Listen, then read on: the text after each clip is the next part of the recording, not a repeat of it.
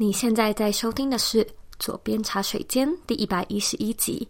在学习外语时，要怎么样创造情境来帮助自己记住单词？怎么样有效地利用零碎时间来学英文？那这样的效果又要多久才可以看见呢？在今天这一集的节目里，我们邀请到 YouTuber 兼英文老师的 Cindy 来和你聊聊她私藏的英语学习技巧。那在节目开始之前呢，我们今天一样要来阅读一位听众在 iTunes Store 上面的留言。今天的听众是 Rosasaro，然后他写说：“跟着 Zoe 的脚步，找到属于自己的理想生活。”十月底第一次在 Podcast 听到《左边茶水间》这个节目，除了标题“理想生活”很吸引我之外，也因为 Zoe 的声音很舒服，所以不自觉就一直听下去了。谢谢 Zoe 每个礼拜都那么认真的录制音频，也很喜欢你访谈来宾时的步调，既可以让观众认识来宾，也可以适时的引导来宾分享更多的故事。谢谢 Zoe 总是把重点做整理，也喜欢。节目最后留的一个小作业，启发我们去思考：如果只是听而不去身体力行，那理想生活也不会突然降临。听了两个礼拜后，也默默的推荐朋友一起加入，因为呢，我的理想生活除了自己可以变得更好之外，也希望我的朋友都可以过得比我更好。非常感谢你帮我们在 iTunes Store 上面留这么 sweet 的留言，我觉得呃，真心希望朋友过得比我们都更好。其实，呃，那种心里的感动啊，我相信是可以比。你自己过得更好，还要更感动、更快乐、更幸福的。所以呢，我也真心希望每一个人，除了自己达到理想生活之外，身边所爱、所亲近的人也都过着理想的生活。那如果说呢，你对左边茶水间有任何的想法，或者你有在这个节目上得到一些收获的话呢，我想要麻烦你。拜托，帮我到 iTunes Store 上面打新评分，并且留言。记得一定要花一点时间订阅这个节目，因为透过订阅这个动作呢，我们才可以有更多的听众搜寻到这个节目。那如果说呢，你认为身边有任何朋友需要或者是会喜欢这个节目，也请你呢把这个节目分享给身边的朋友们。我们现在呢在脸书上面也有一个私密社团，你只要在脸书上搜寻。理想生活设计就可以找到我们，并且加入我们。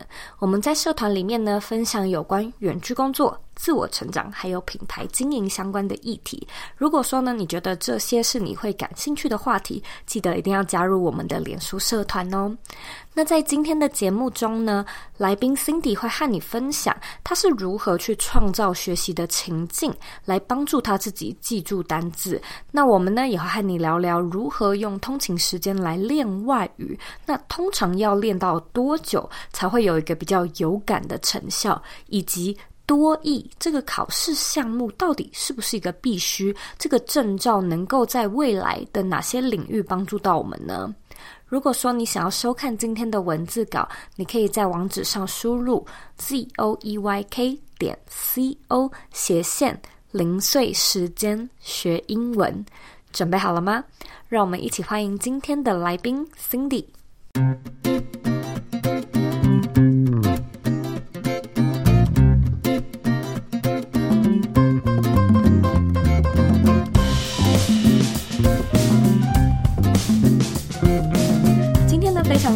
又可以再一次的来跟听众分享有关英语学习、外语学习的这个主题，因为其实这个主题一直都在我们的节目中蛮受欢迎的。那今天比较不一样的是，我们邀请到的老师 Cindy，他自己呢是在台湾土生土长，然后也都是在台湾学英文，但是呢，他可以靠着自己呃用零碎的方式，还有自己的学习规划，考到多一的满分。因此今天呢，我们就来 pick her brain，来看一看她到底是用什么样的方式来做这相关的学习。非常欢迎今天的老师 Cindy，Hello。Hello，大家好，我是 Cindy。那我原本是高中英文老师，不过呢，我后来我从大学的时候就有在经营 YouTube 频道。那我在 YouTube 频道上面分享多益，还有一些英文考试的学习方式。那目前有大概十三万左右的订阅者。就如刚刚所开头说到的，其实你从小到大都是在台湾学英文。我还蛮好奇的是。你是从什么时候发现，就是学校的传统教育方式对于背单字、呃文法的教学不是那么有效？然后你发现了之后，你又是怎么样去找到比较适合自己的学习方法呢？其实我一直到我当老师的时候才发现呢、欸，因为我自己当学生的时候，我觉得还好，就是学校的教法。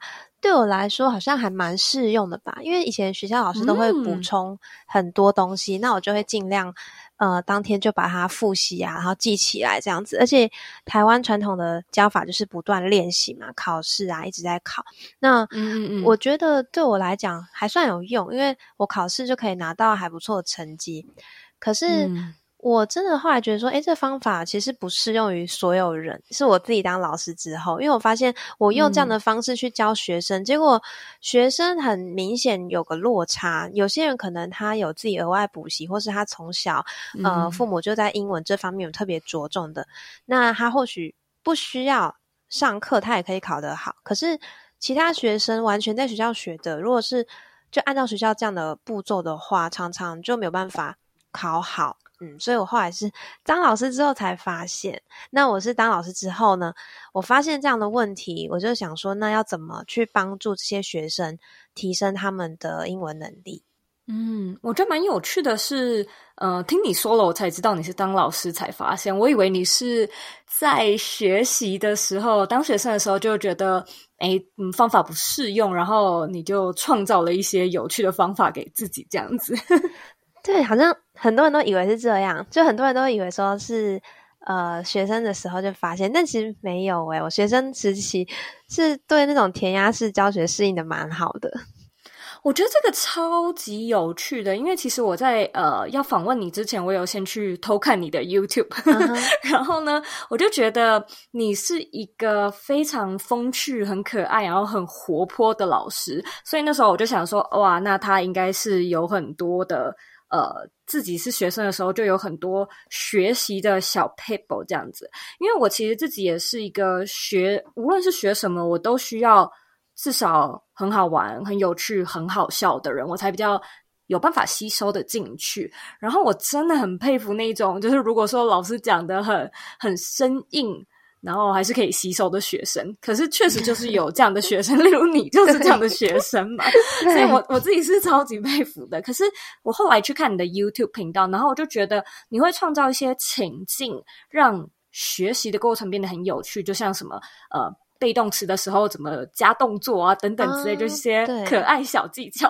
然后我就觉得，哎，这个方法超棒的，诶，就是真的可以让我们的学习意愿。跟专注力都会变得更好，所以我在想，要是有学生来问你的话，你会怎么样鼓励你的学生，就是为自己的学习创造这种情境？假设他不是像你一样那么可以接受填鸭式教育的人，我觉得在学习的过程当中，真的是就是要找到乐趣吧。像我觉得可能是因为我以前在学英文的时候。嗯嗯，虽然可能老师讲的没有那么有趣，但因为我自己会去看美剧，然后我也喜欢看英文小说，嗯、所以我会觉得，嗯，英文是有趣的，所以我自己还会去，嗯、像我在学校。课本里面看到的单字，那我可能在小说里面呢、啊，或是我在影集里面，我又看到，那这时候我就会发现说，诶，原来学校学到的东西，其实真的会运用在生活当中，所以这个字对我来说就更有意义，然后觉得它很有趣，嗯、所以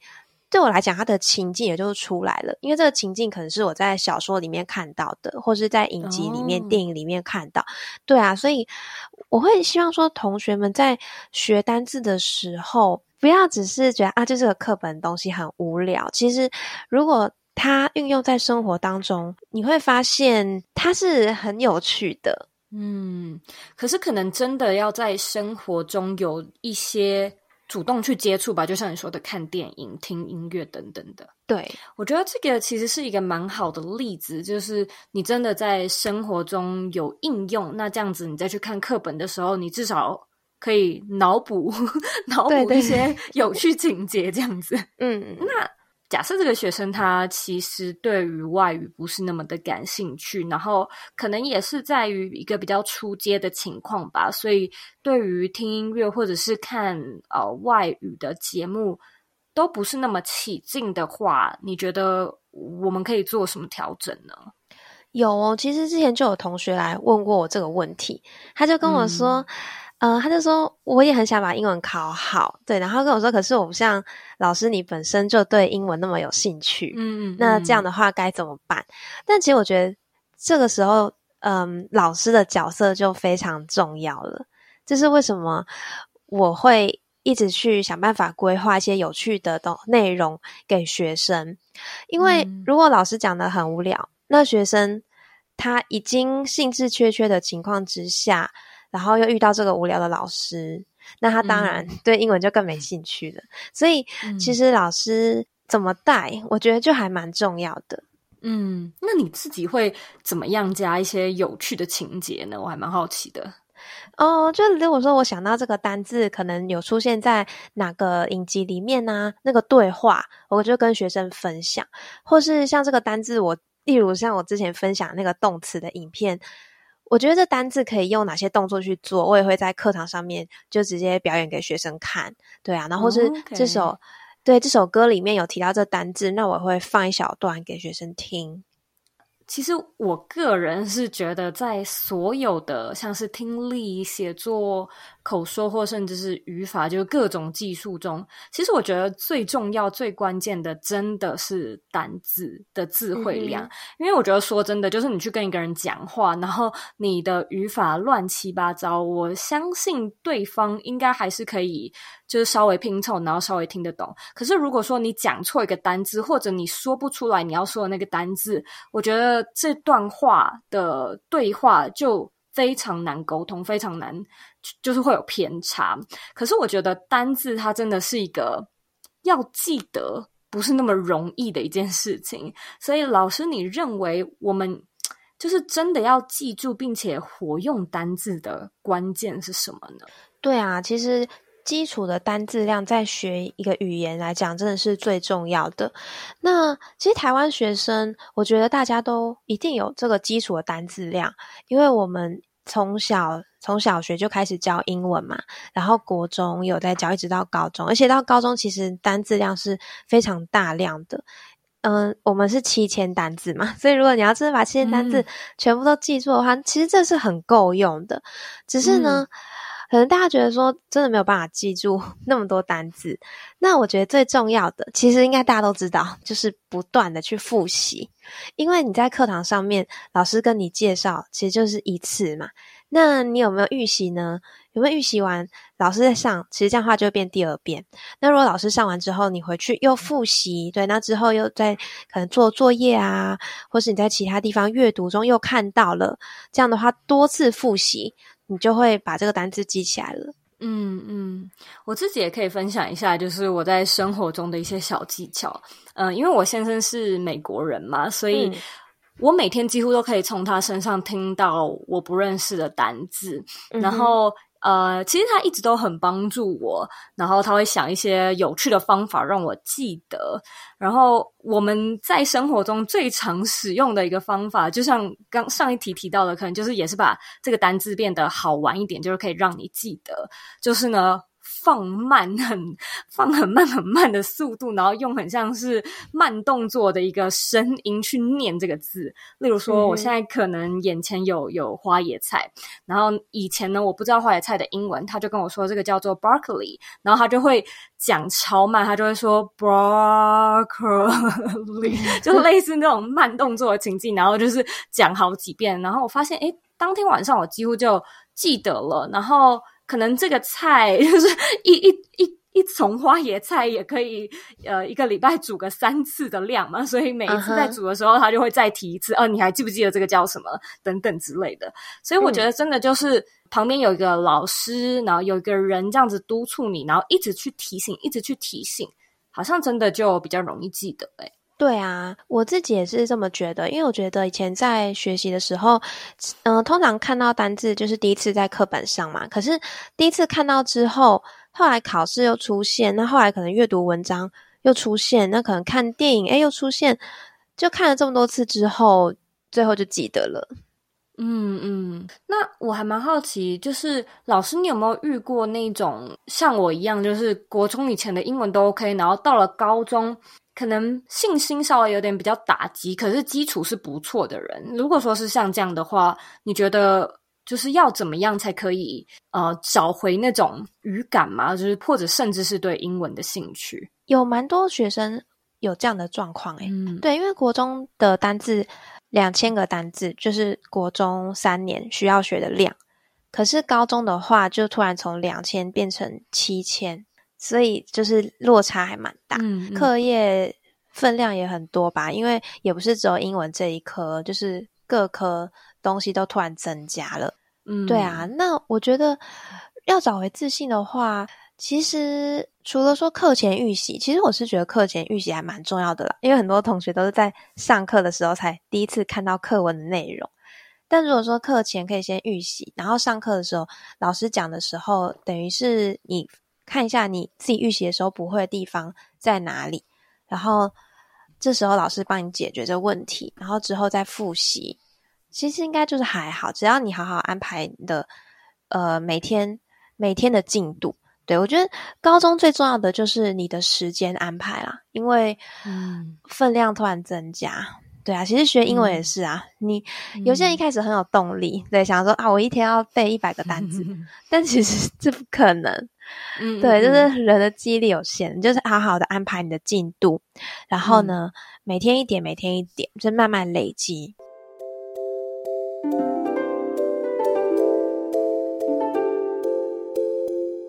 你想要经营个人品牌，用热爱的书赚钱，打造财富自由以及不被地点限制的工作，对吧这里现在呢推出了一套带状的四天免费课程，教你如何将自己的兴趣变成事业，让你能够一边工作一边旅行。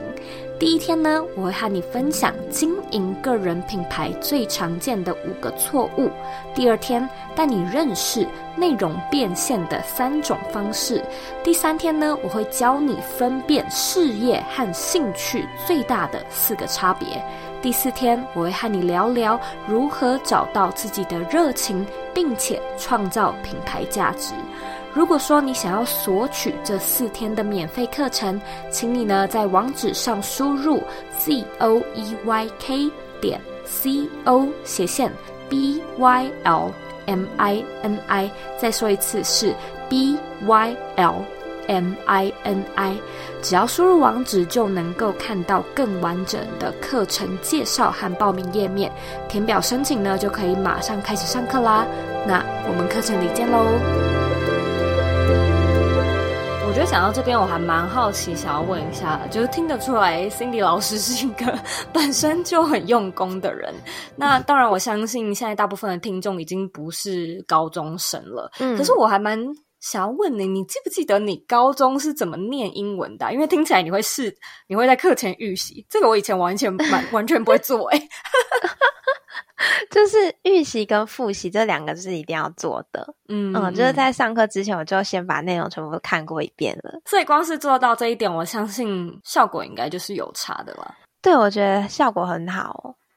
嗯，可是要是如果说我们现在的听众是，嗯、呃，其实我也没有特别要考试，可是我是真心希望我我的就是英文的程度可以稍微流利一些好了，嗯，那。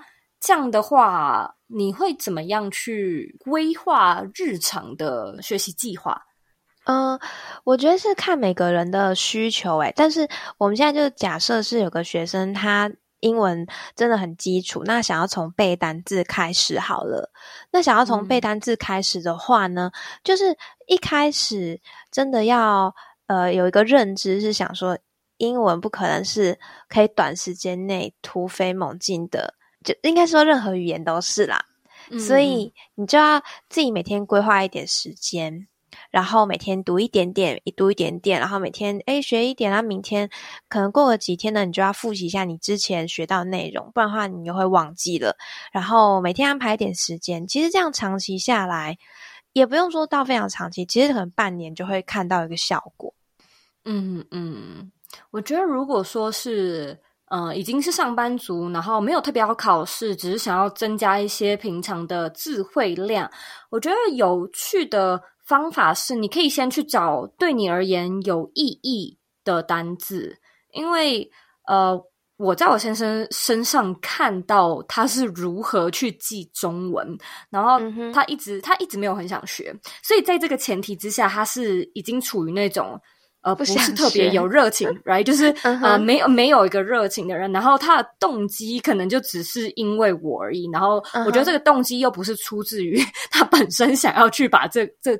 这个语言学好，然后我偶尔就会教他一些新的单字，嗯、可是他记得的，就是我我有去观察他会记得哪一些，然后问他说为什么为什么我也有教你其他的，然后你特别记得这几种呢？然后他就跟我说，呃，有几个就是特别有意义，像是什么你好，你好就是一定要学会嘛，啊、你好，谢谢，不客气。然后呢，还有我爱你，这个对他来说可能也很重要。对，然后他可能也会记得我爸妈的名字，还有我的名字。可是这根本不是一个平常会用的单词，但是这就会记得。嗯、然后除此之外，他也会记得，呃，开车的时候的左边跟右边。就是我问他说为什么特别要记得左边跟右边，然后他说他觉得这个字他讲起来很好笑。就我不知道为什么，就他说他他觉得发这个音很好笑，就左、嗯、左边很 右边很好笑，然后他就记得了。所以我觉得，如果说你不是特别要去考试的人，好像可以从一些你觉得你自己喜欢啦、啊，然后可爱啦、啊，或者甚至是觉得呃对你有特殊意义的字开始记，可能会记得比较容易一点。对啊，先从自己有兴趣的内容记，当然是最有帮助的。然后是。呃，自己有需要的，像之前有人跟我说，他是呃要用在工作上，因为他说他工作上要卖东西，那他就会需要呃学这些卖东西相关的句子。嗯，没错没错。那你自己其实，在没有出国的情况下就获得多益的满分，我觉得这里我想要帮听众问一下，就是。你自己是觉得多益认证的考试是个必须吗？然后，如果说我们真的考了，未来能够派上用场的机会多吗？诶，其实多益考试它现在是台湾几乎所有大学的毕业门槛。嗯嗯嗯，对，就是毕业，那学校就要求你要一个多益成绩。对，我，我记得我也是因为学校而去考的。就是对，那时候我其实没有自己想要去考这样子，只是要考了才可以毕业。对啊，对啊，所以是不是必须？其实是看，呃，看你的工作上，因为有些工作他也想要看你的多益成绩嘛。嗯，嗯，那对啊，如果说你现在已经不是大学生，那你的工作也没有要求，那或许你就觉得不是必须。但是其实对于台湾现在所有大学生，应该是个必须。那如果去申请工作的话，也是很加分的。嗯嗯嗯，老师，你知不知道有没有哪一些呃产业会特别需要看像是多益的这个成绩呢？科技业哦，我知道科技业都、哦、对，因为现在科技业好像呃很希望英文好的人才，嗯，所以他们都会想要看一下多益成绩。那是说一定是指定是多益成绩吗？还是说其他的托福是也适用的？其实多益它是跟呃托福是同一间公司出的考试。托福的话，它是给学生去申请国外留学念书使用的。对，那多益的话，它是商用。嗯、那多益呢，它虽然说它是美国公司出的考试，但是它把它做成一个全世界都可以用，因为它里面有四国语言的，呃，四国口音。就是对啊，美国、英国、澳洲这个四国口音在里面都有。嗯嗯嗯，对啊，所以是全世界商商业通用的一个英文考试。那其实我们都知道，现代人的时间都很都很碎片化。我在想，对于想要加强英文能力的人，你会怎么样鼓励学生去零碎的将零碎时间拿来学英文？我觉得这件事情其实大家应该都听过，就是哦，我可以用零碎的时间来来做学习。可是我想听的是老师你的版本，就是有没有一些具体的操作方式是你自己平常的使用呢？呃，其实我之前在我的 YouTube 频道上面，就是因为出了一系列的零碎时间英文单字，然后多一单字的影片，然后大家很喜欢，所以我才会想说，那我再出这个接下来的这个课程。那零碎时间呢，我觉得主要就是通勤时间吧，因为大家每天去上班，有可能半小时，对，可能至少也会十五分钟吧。就这个通勤时间，嗯、对。那如果通勤时间你在搭车，有时候可以发呆嘛。但是呢，嗯、如果你可以利用这个时间去学习的话，那每天用这个时间学，诶，就等于是一个固定时间，而且固定的量在学。那我觉得就是非常好的方式。嗯、那我会有这个想法，其实也是因为以前，呃，我有一个同学，他就是这样子，因为他那时候买了一本。单字书，然后里面有附一片 CD，、嗯、可是那 CD 他只是把单字的中文、英文这样念一遍而已。就例如说，他就念哦，英文 English，然后就下一个单字了，可能时间、嗯、time 这样。他那个 CD 这样把它全部念一遍，然后就有那同学，他就每天搭车的时候，因为他把那个 CD 的内容放到他的手机里面，然后他就这样每天听，嗯、每天听。就后来他说，他真的把这些单字全部记起来了。哇！真的是科学研究有用的，对啊，所以我那时候想说，哎，这样很有帮助，所以就鼓励大家可以利用这个通勤时间，反正你坐在那边可能也是划手机嘛，对，那你不如用它来学习一下。其实我真心觉得，就是利用零碎的时间，真的可以达成一些成就。重点就是你到底有没有坚持吧，就是你有没有持续的在做这件事情。对，那。我还蛮好奇，因为我觉得，我猜现代人应该还是比较喜欢有感或者是确定性比较高的一些事情。老师，你知不知道？假设我们今天要学，嗯、呃，我们以你那个同学的例子为例好了，就是他每天听他 CD 里面的内容，他到底花了多久才把这些内容记下来呢？嗯、他，哎，他那时候是说花了一年哦，一年，那蛮久的，对。对，所以 只要你坚持做一年，你一定你一定记得。对啊，所以我我刚刚说，我觉得其实不用到一年啦，我觉得大概半年其实就可以了。OK，就是坚持个半年，看看半年前、半年后的差距这样子。对，但这不是一两个月就可以看出成效的，我觉得语言还是要花一点时间。好，没有问题。我觉得这是一个蛮蛮实际的数字，应该也是大家真的想要知道的。因为我觉得，其实，在那个当下啊，嗯、就是也许我真的是做了三个月、四个月，也有一段时间了，也不是说一下就放弃。可是可能成效还没出来。我觉得那个时间点真的是最难、嗯、最难度过的一关，就是我怎么还没有更好呢？然后心里可能会开始焦急，这样子。嗯所以有一个时间的数据去知道，哎，你真的是在这半年内，就是就是认真的埋头苦练，然后到了半年之后，你再抬起头来看自己的成效，会是一个比较不会打击你信心的方式吧？对啊，我就跟学生说，要至少给自己半年的时间，那一定会看到一些成果。嗯。好，那这一次呢，Cindy 老师也是在 V Class 上面出了一套新的课程。呃，你能不能跟大家介绍一下你这堂课的主要重点是什么？还有适合怎么样的人呢？我这一堂课就是多义单字课。那它的重点就是，嗯，因为我觉得啊，学习单字最重要就是复习嘛。所以在每次老师介绍一个单字的时候，常常可能学生回去之后不会再复习，对，就是很急着学新的单字。那传统的单字书其实也是这样的，就是这个单字在这个章节出现了，可能在整本书的之后都不会再出现了。那这样的话，嗯、变成同学必须要去大量阅读，对，你才会诶一直看到这个单字。那这也是我们常鼓励同学做的事情嘛，说啊，学英文你就要大量阅读啊，大量接触英文。但问题是，现代人生活很繁忙，你可能没有时间去读那么多东西，所以呢，我就把它规划成。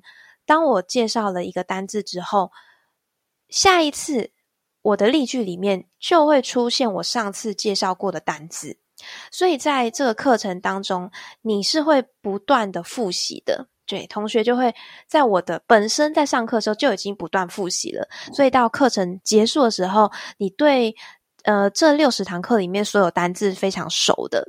嗯嗯，所以总共有六十堂课是吗？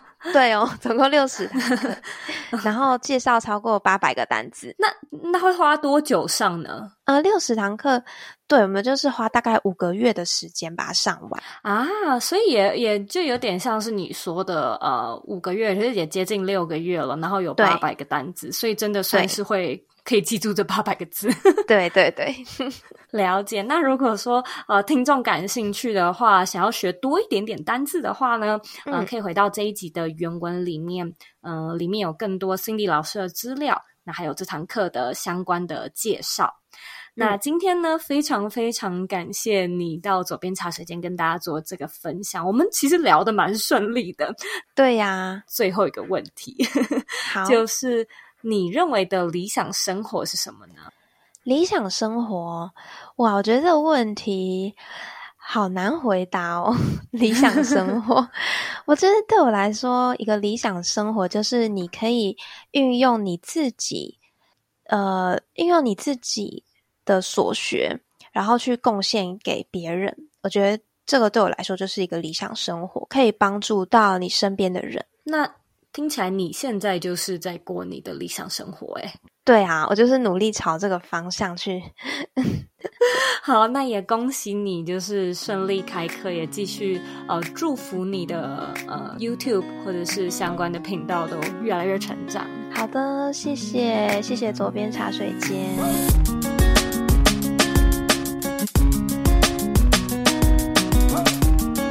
今天的重点整理一。怎么在学外语的时候创造情境呢？Cindy 表示，他自己会去看一些外文的影集或小说。那当他在念书时，又看到这个单字的时候，就能够马上联想起电影或者是小说里面的情节。那这个单字呢，也会瞬间变得更生动、更有趣，情境呢，也就会浮现在脑中了。那单字当然也变得更容易记住，因此如果说你是自己在家练习，有时候呢，你可以针对这个单字脑补一些你看过的电视、电影、小说情节。那当这个字有了一些上下文之后，在你脑中被联想到的几率也会跟着提升哦。二，记单字有什么诀窍吗？Cindy 说，其实任何单字要熟练，关键就是。不断的去复习，这个道理呢，其实与做任何事情的道理都一样。无论你是要练开车、练煮菜、练吉他、练马拉松等等，就是要不断的去做，才会进步，才会成功。那辛迪也建议你呢，可以加强。预习这个动作，就是呢，先快速的去呃阅览一下你在学习的这个项目的内容。那当你在上课的时候听，就会更知道老师在说什么。那之后呢，课后再复习就会更有感、更熟悉。三，假设我们运用通勤时间来练外语，一天。大约呢，就只播十五分钟左右来学习背单字。那大概要坚持多久才能够看见一个比较明显的成长呢？Cindy 回答：至少要坚持六个月。学任何语言都不是一下子就可以看到成果的。如果说呢，你没有坚持六个月，你可能就会一直觉得说，诶，自己怎么念了又忘，然后信心就会受挫，让你最后呢就会失去学习的意志。那我认为呢，拥有这个比较有根据的时间点，我们至少在心里面会比较有底，就是说知道要花多久时间才可以终于看见成果。那这样子呢，就等于看得见终点的这个目的地，我们瞄准起来也会更有方向。非常感谢你今天的收听。我今天呢和 Cindy 聊得非常的开心，也觉得 Cindy 老师的声音真的很可爱。虽然呢我知道你可能已经出社会开始工作，但是呢我觉得今天节目里分享的一些学习的技巧是非常根本、非常实用的。无论你是不是要套用在学语言，还是你要学习任何一种新的技术，似乎呢都可以用这种创造情境、预习、复习，然后利用琐碎时间来加强记忆的方式来达到你的效果。那如果说呢，你特别想要增加自己的英语单字词汇量，你呢可以回到这一集的原文，也可以找到更多 Cindy 老师的课程或者是 Cindy 老师的资讯。那我自己呢也蛮推荐你去追踪 Cindy 的 YouTube 频道，因为里面呢已经有非常多丰富而且免费的内容，可以让你在通勤的时候学到很多很多新知识。如果说呢，你有任何问题或者有任何的想法，我都非常欢迎你回到我们的网站，或者是在 Instagram 上面找我。我的网站网址和 IG 的账号一样是 zoeyk 点 co。你呢可以截图这一集的节目，然后分享到你的现实动态上面 tag 我，让我知道你有在收听，让我知道你的看法。最后的最后呢，我知道你是非常忙碌的。我也知道呢，你可以选择去做很多很多其他的事情，但是呢，你却选择来收听这一集的节目，我真的真的非常的感谢你。现在呢，也请你再花三十秒的时间，好好的思考一下，你现在在学习的这个新项目，能不能也套用创造情境的这个方式来加强你的学习呢？把你的想法分享到这一集的原文里面吧。我们下次见喽。